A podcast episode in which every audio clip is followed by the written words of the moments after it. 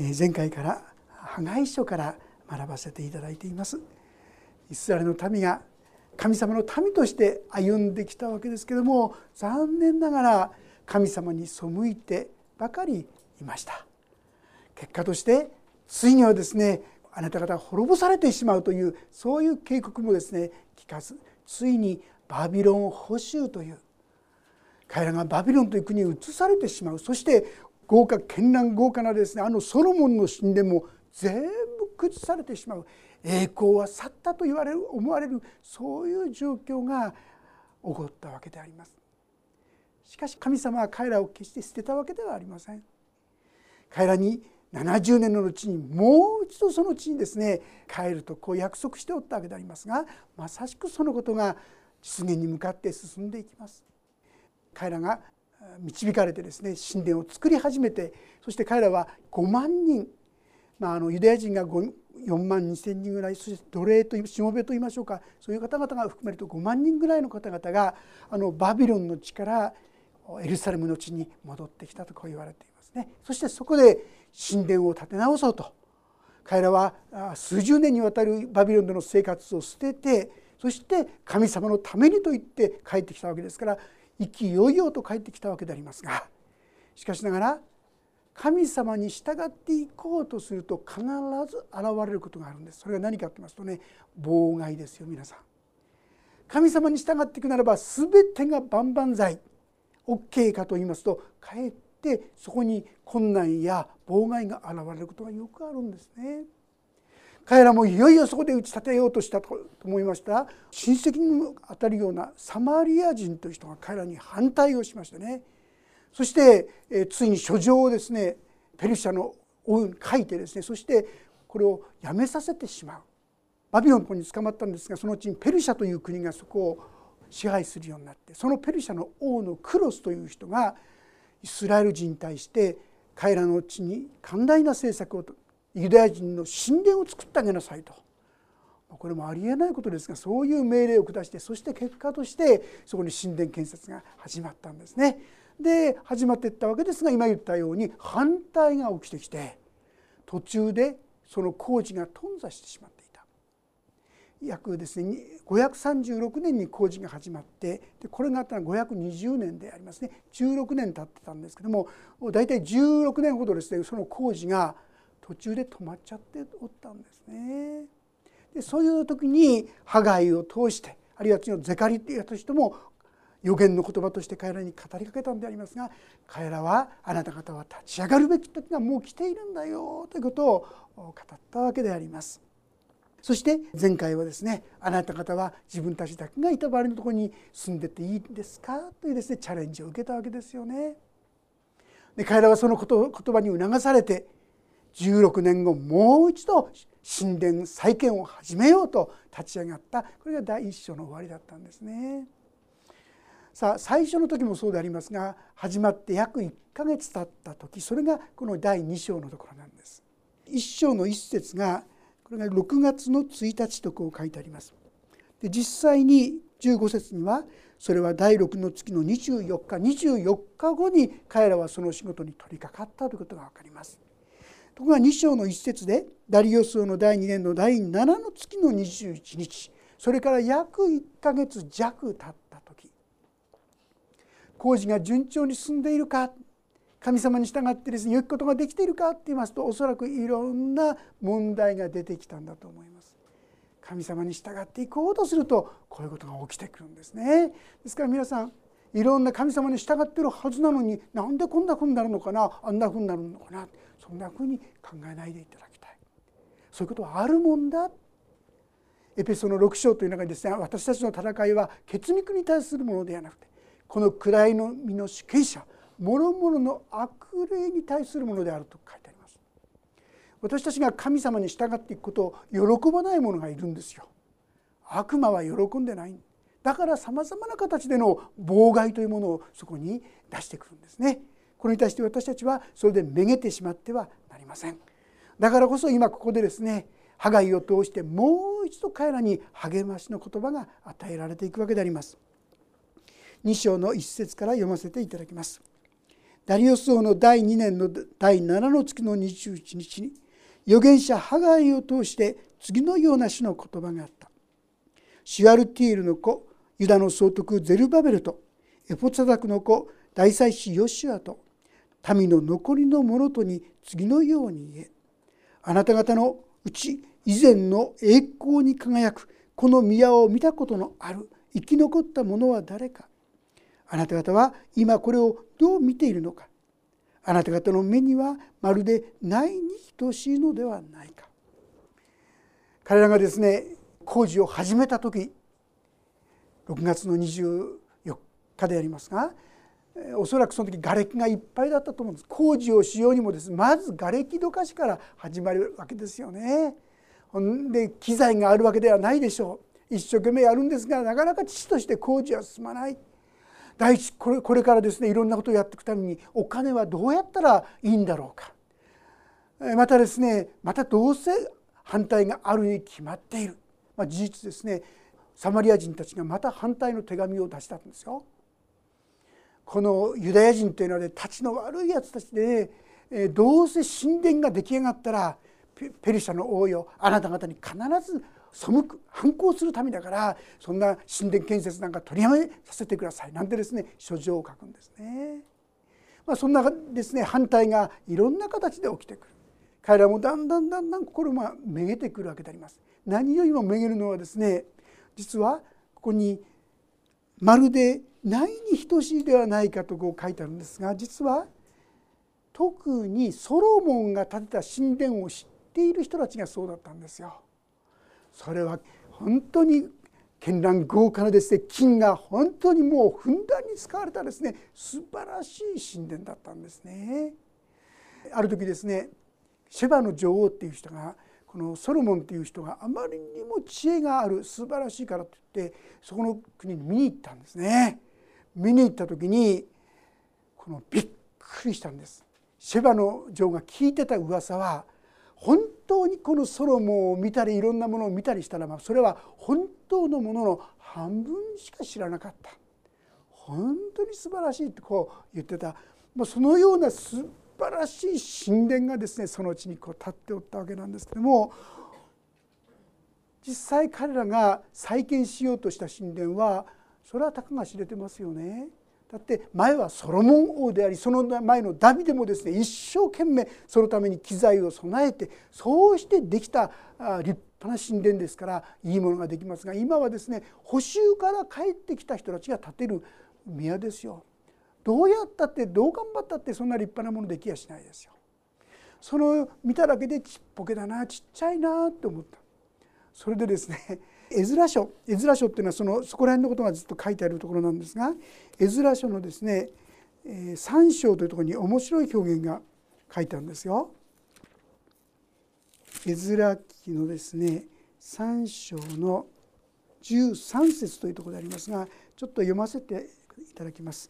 聞いてくだされば結構ですので3章の12節11節の一番最後の行から読ませていただきますが民は皆主を賛美して大声で喜び叫んだしかし祭司レビ人一般の頭たちのうち最初の宮を見たことのある多くの老人たちは彼らの目の前でこの宮のもといが据えられた時大声を上げて泣いた。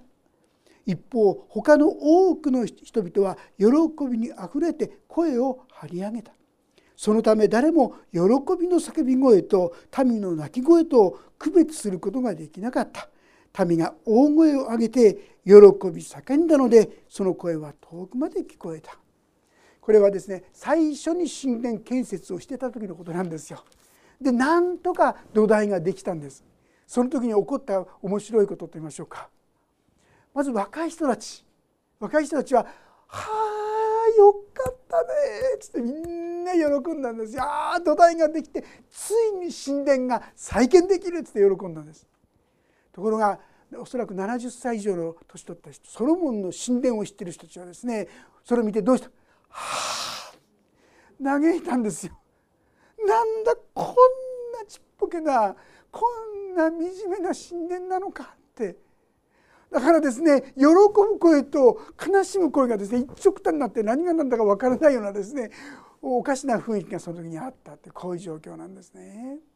さあその結果として彼はですねしばらくだんだんとこの建築が収まっちゃったわけですさっき言った書類が出されたりしながらですねしかし今やっとですね再びこのハガイの励ましの中で瓦礫がどかされてそして土台がですね据えられてこれからというそういう時に彼らはまたそれにしてもなとですねがっかりする思い。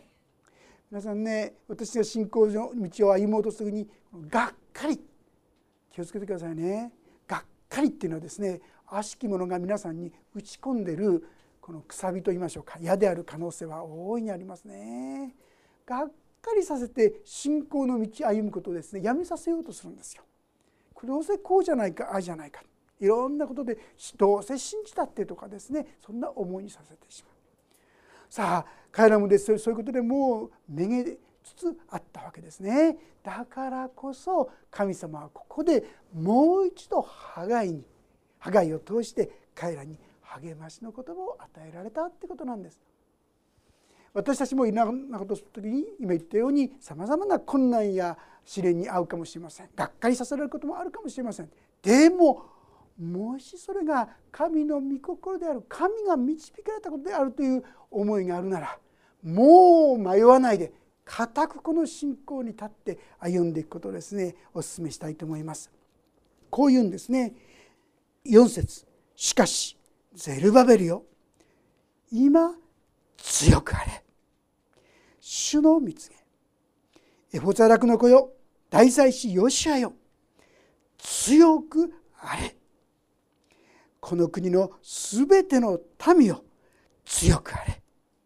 主の蜜げ仕事に取りかかれ。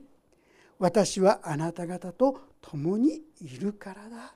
主の蜜げ皆さん人からのね言葉じゃあんまり頼りになりませんよね。でもね神様がもしあなたが神の道に従い始めたならば神様があなたにもこう言ってくださる。このことをですねしっかりと受け取っていってほしいと思いますね。強くあれ。どうしよう。違ってんのかな。間違った道来ちゃったのかな。もし不安だったらね神様間違ったんだったらどうか許してくださってでもあなたがまっすぐにしてください。これでいいんですよ。あなた方の道を主に委ねよ主があなた方の道をまっすぐにされるって書いてあるんですから間違ったと思うならもう一度神様に委ね直したらよろしい。いつでも新たに新たにですねそこに委ねていく。そうする時に神様がまっすぐにしてくださるわけであります。そして強くあれ。神様がどんなことでもできる神様が強くあれ。素晴らしいでしょ？ね本当になんか力ある人に言われるとそれだけでもうんそうかなってね人間思えるほどでしょ？まして神様があなたに強かれ。どうぞ言い聞かせてください。ここではゼルバベル彼のリーダーにまず強くあれって言いました。さらにはですね大大祭司。彼らをサポートするですね祭司にも強くあれ。そして実際にこの労働をしこのことをしてきた一人一人にも言います。強くあれ。皆さん神様強くあれって言ってくださってるんだな。この翼で覆ってくださって今日暗唱節しましたよね。この神様が一緒なんだな。このことをしっかりと覚えていきたいと思います。どうしてそんなふうに言えるんでしょうか？ここにあるのは主の仕事に取りかかれ私があなた方と共にいるからだあなたが神様にあって歩んでいるんであるならばあなたのやっていることはあなた一人でやってるんじゃないってことですよ。神様があなたと共にいてくださる。これは本当に力強いことじゃないですか？神様がいてくださる。あのよくですね開けるマタイの11章というのをちょっとそこを一緒に開けてみたいんですがマタイの11章このハガイのすぐ後ろの方ですね。マラキの次がマタイ。11章の28節からご一緒にちょっと読んでみたいと思います。11章28節から30節。よろしいでしょうか？それではお読みしましょう。また11章28節からです。3はい。すべて疲れた人重荷を負っている人は私のところに来なさい。私があなた方を休ませてあげます。私は心優しくへり下っているから。あなた方も私のくびきを追って私から学びなさい。そうすれば魂に安らぎがきます。私のくびきは追いやすく私の荷は軽いからです。はい。ここに有名な全て疲れた人重荷を負ってる人は私のところに来なさい。いい言葉ですよね。本当に私が苦しい時困った時に慰められる言葉だと思います。本当に神様はこう言ってくださってるんですがそこには共にですねしかしながら言ってるのは私は心優しくへり下っているからあなた方も私のくびきを追いなさい。えくびきを追わなきゃいけないわけって。要するにこれは神様と共に歩みなさい。神様とくびきまあくびきって分かりにくいと思うんですがこれはですね昔牛とか馬いろんなものに行って農作業する時にどうするかって言いますともし一匹一匹をですね両手で掴んだらどうしますか？時にはこっちとこっちでブワーっていかれたらですねもう制御できなくなっちゃいます。それでこれが同じ方に行くように首を入れるんですよ。こういうものがあってそんなに首を入れる片方を入れてですねもう片方の牛牛もそこに入れるほんでこうやりますとちゃんと同じ方向に行くことできるわけですねこういうくびき。でここで言ってる私のくびきを追いなさいっていうのはどういうことかと言いますとそのくびきの片方に入ってるのは誰かというとこれイエス様なんですよ。イエス様がその首を木の片方に入ってるからあなたももう片方の首木に首入れなさいよってこういうことですね。そうしたら一緒だよあなたの行くところ一緒だよどんなことも一緒にするんですよとこう言ってくださってるわけですよ。だから私たちはあそうか。ならば一人ぼっちじゃないんだなと思いますし。フットプリントっていう歌をですねワーシップでも歌ってます。足跡っていう。最初はですね海砂浜にですね4つの足跡があったんです。それは自分の足跡が2つ。足ですね。両足の。でもう2つ。イエス様の足跡。ところがその足跡がずっと歩んでいく中でですね途中で1つになっちゃう1つか2つになっちゃうんですよ。ある時にそのことをイエス様に聞いた。そんなあのこう夢でそういうことを経験した人がいてですねそのことが本にもなってるしそれをもとに歌になってるんですけどもね。その時に聞いたんですよね。あなたはいつも私と一緒にいてくださる。イエス様がいつも一緒にいてくださるって言ったのにどうして私から離れちゃったんですか？どうして私一人ぼっちにするんですか？あの足跡が2つしかなくなくなってしまいました。その時にイエス様がこう言ったんですね。あの足跡は誰の足跡だと思ってるんだい？あなたのじゃないよ。あなたはあまりにも苦しくってもうその時歩けなかったんだよ。だからあの足跡はあなたを背負って歩いた私の足跡だったんだよそう言われたこういうんですねイエス様が私の首輝を追ってくださるというのはそういうことですよ。私たちがするんじゃないイエス様がしてくださりイエス様が助けてくださるですからその言葉の最後に「私の首輝は追いやすく私の荷は軽いからです」こう言ってるんですね。そうすれば魂に安らぎがきます。私たちがこのイエス様が一緒だっていうこと共にいてくださるんだということを本当に受け取っていくならばどんな困難があっても苦しみがあっても大丈夫って言えるんじゃないでしょうか。だってこの方が一緒なんですから私はこの信仰を持って共に歩ませていただきたいそう思うんですね。さあ彼らにもそういうわけで理由はああだこうだ。ね。こんだけあれがあるからあれがこうだからああだかじゃない。私があなたと共にいるからだ。こう言ってくださってるんですよ皆さん。私たちも信仰もこれですね。主が共にいてくださるんだ。いつもこの信仰に帰ってきましょう。正直ましてなかなかその信仰にね断ち切れなくなっちゃう時があると思うんですね。今週の暗唱聖句ですか？これだけでも主は私を覆ってくださる。このことすら忘れちゃってることが多いと思いませんか？是非ですねせめてそうだ覆ってくださってるんだ。これほどいつもいつも立ち返ってきてそうだ主が共にいてくださるんだ。この信仰をですね呼び覚まさせていただきたいと思うんですね。そうするならば強くあれという言葉が私の心にもっと強く響いてくることができるのではないかと思います。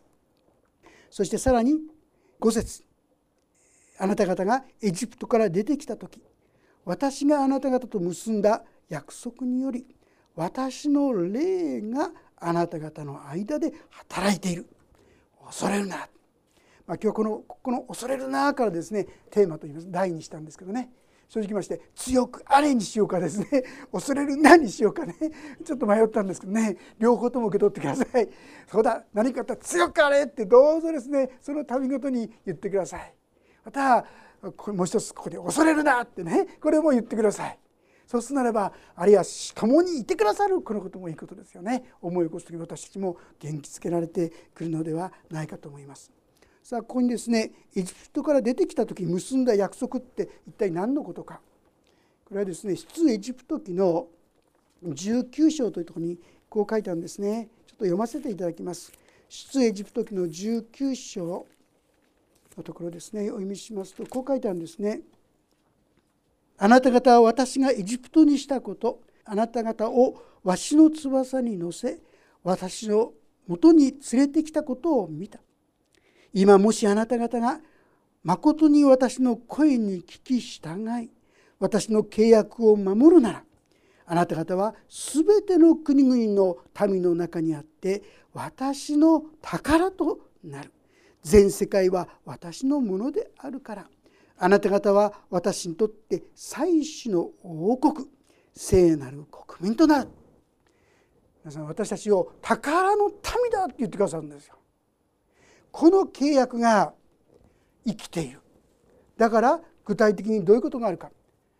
神の霊があなたと共に働いているんだよとこう言ってくださっているわけであります。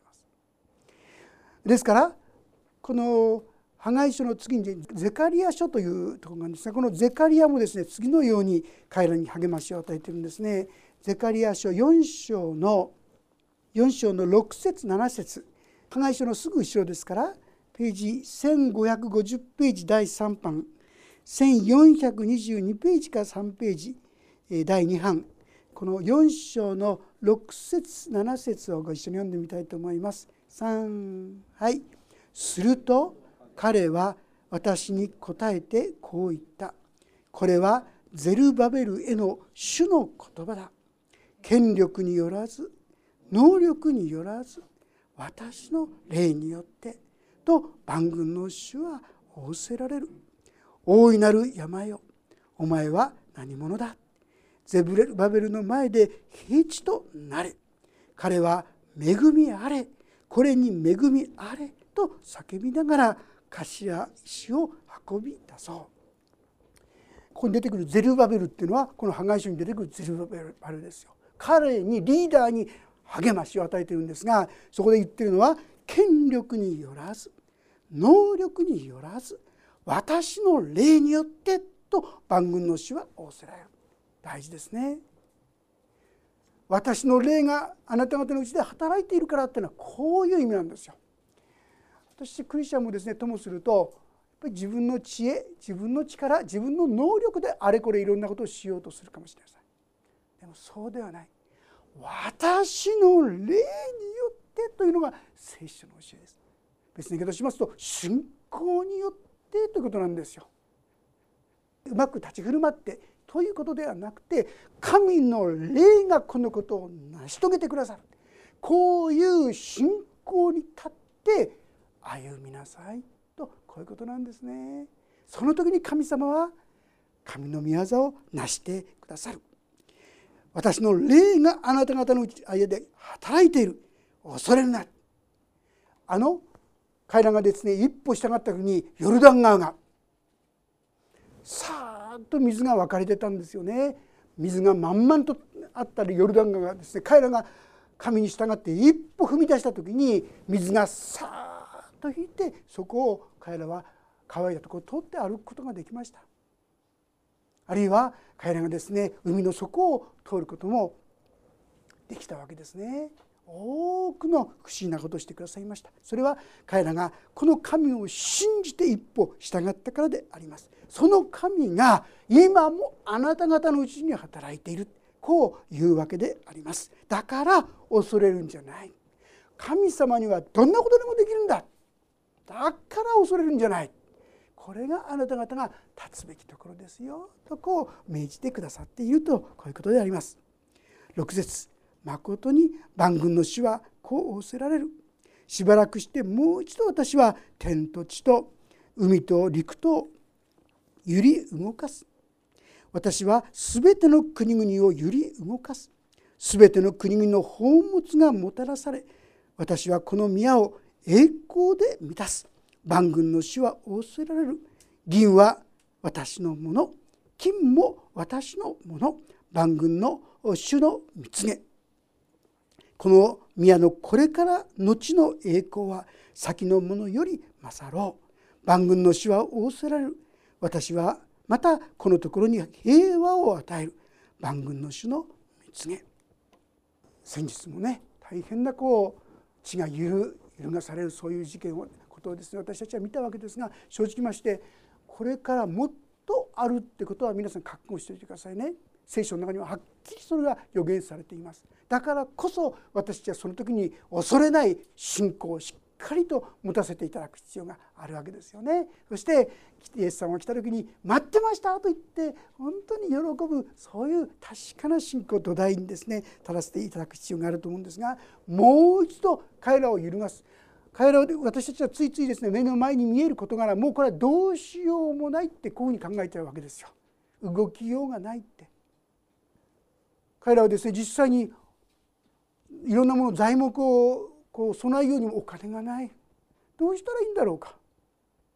だから彼らのために揺るがす。考えてみたら一番最初もそうだったでしょ。彼らは何にもなかったわけですけどもクロス王が彼らに命じてクロス王の持てるその財産によって神殿を建てなさいって言って言ったわけですよ。普通ならありえないことですよ。そういうことが歴史上に起きてるわけですよ。そして実に同じこと。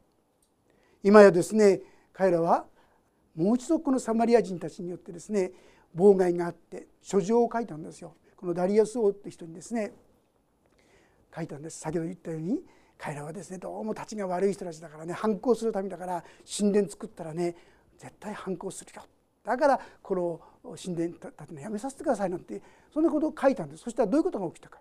そのことを調べようと書状を調べてたらですね彼らはなんとクロス王の書状を見つけたんですよ。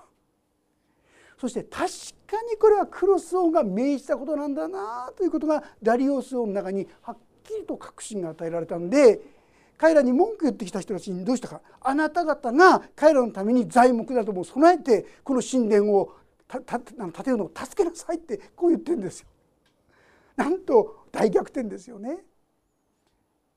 まさしくありえないことが起こる神様はそういうことをする。まあ、私はですね、まあ、この街道建設こういうことをする時にですね本当にそういう不思議なことがいっぱいいつもいつもそういう話を聞きますねそうここだったんですよああだったんですよ、えー、そんな話を聞きますねあのこの間もつい最近あのあれですね燕沢の教会のところに行った時もですねあそこ250坪かな？250坪の土地をですね確か990万で買ってるんですね。仙台ですよ。ありえないことじゃないでしょうかね。あるいはですね前私がいた教会もですねその教会が増築しようとした時ですね決めたんですね。その決めた時に電力会社の人が来て「すいません。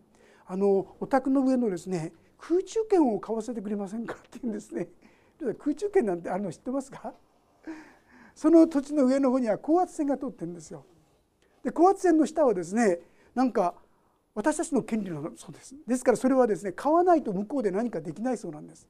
それなんで少しそこにこういろいろ変更したいのでそこを買わせてくださいって。そんなものがあることすら知らなかったですね教会がですね。なんとそのことによってうん百万円ってですよ皆さん。増築の何割かのですね資金がそこでこう与えられるというような不信がですね起きたりしまあ、いろんなことを神様するこのことは私たちのお金で私たちの力で私の能力ですんじゃないよってことなんですよ。ここにあります。権力によるんじゃないよ能力によるんじゃないよ我が霊において神に信頼する時に神がそのことができるようにしてくださるっていうことなんだよということなんですね。そして私はこの宮を栄光で満たそうこういうんですね。彼らの目から見たらばなんていうみすぼらしいなんていうチャチなですね神殿なんだ。ところがこの中で預言者はそうじゃなくてこの宮を栄光で満たすってこう言うんです皆さん。で実はこれは実際に起きているんですよ。この神殿が後にですねあのヘロデというあのイエス様がいた時のあのヘロデ王がですねここを素晴らしい神殿に再構築しているって言いましょうかねもう50年近くかけても完成しないほどに立派なものをですねそこで弟子たちがですねそれを見てあなた方はこれ見て驚いてるんでしょうでもこんなものはという間に崩されてしまうんだよと弟子たちにイエス様語ったことがありましたけども実はまさしくそのすごいあえて言うならばソロモンに勝るような神殿をそこに作ってくださる作ることが実際に起きましたしさらにはこの神殿にはイエス様ご自身が神の子自身が入るという栄光を実際体験するんですね。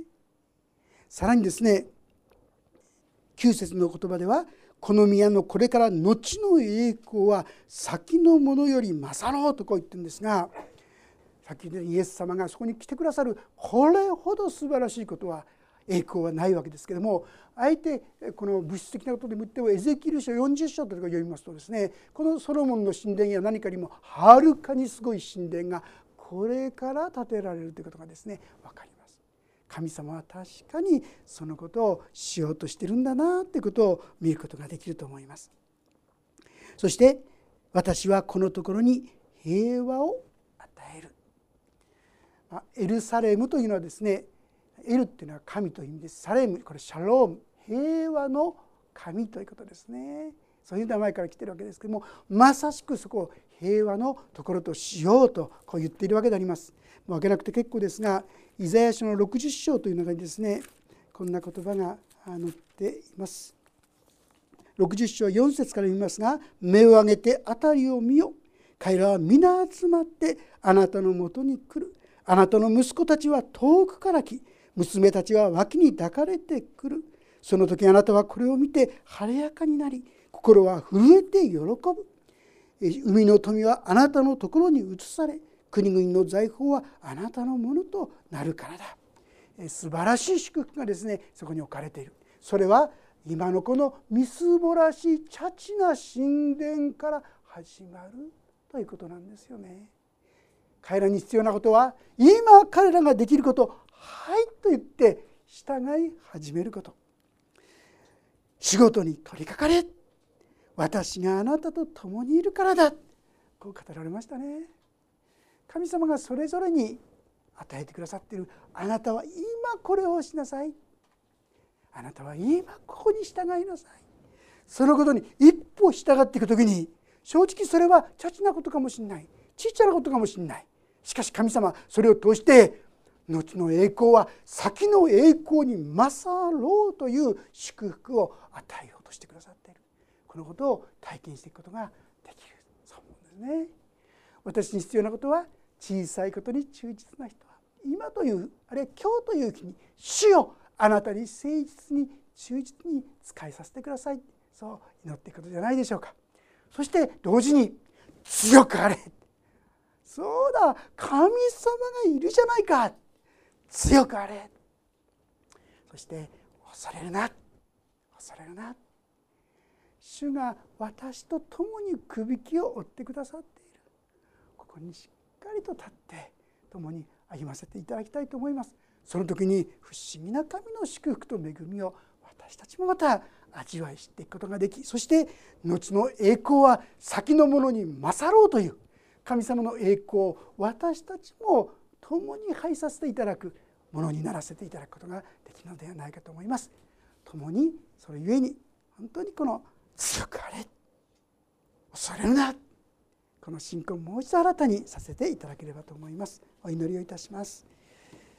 恵み深い父なる神様イスラエルの民が恐れて不安に陥って悲しみにまた苦しみに入るその時にあなたはそれをご存知で強くあれと私があなた方と共にいると語ってくださったことをありがとうございます。神様私たちもそんな苦しみそんな悲しみに痛みに陥ることがあります。どうか主を語ってください。そして思い起こさせてください。主が共にいてくださる。主が仕事に取りかかれと言ってくださっている。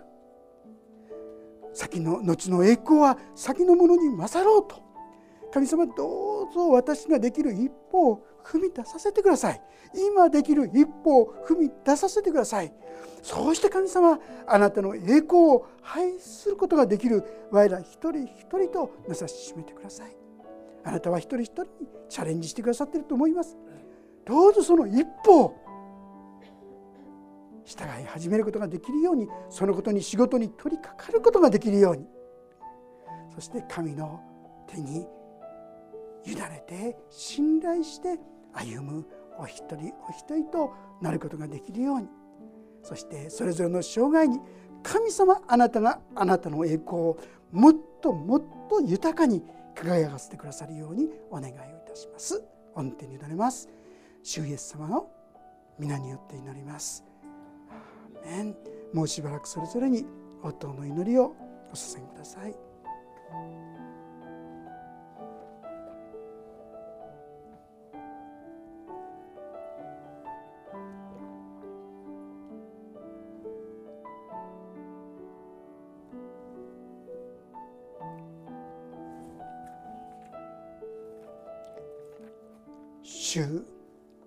ス・キリストの皆によって祈ります。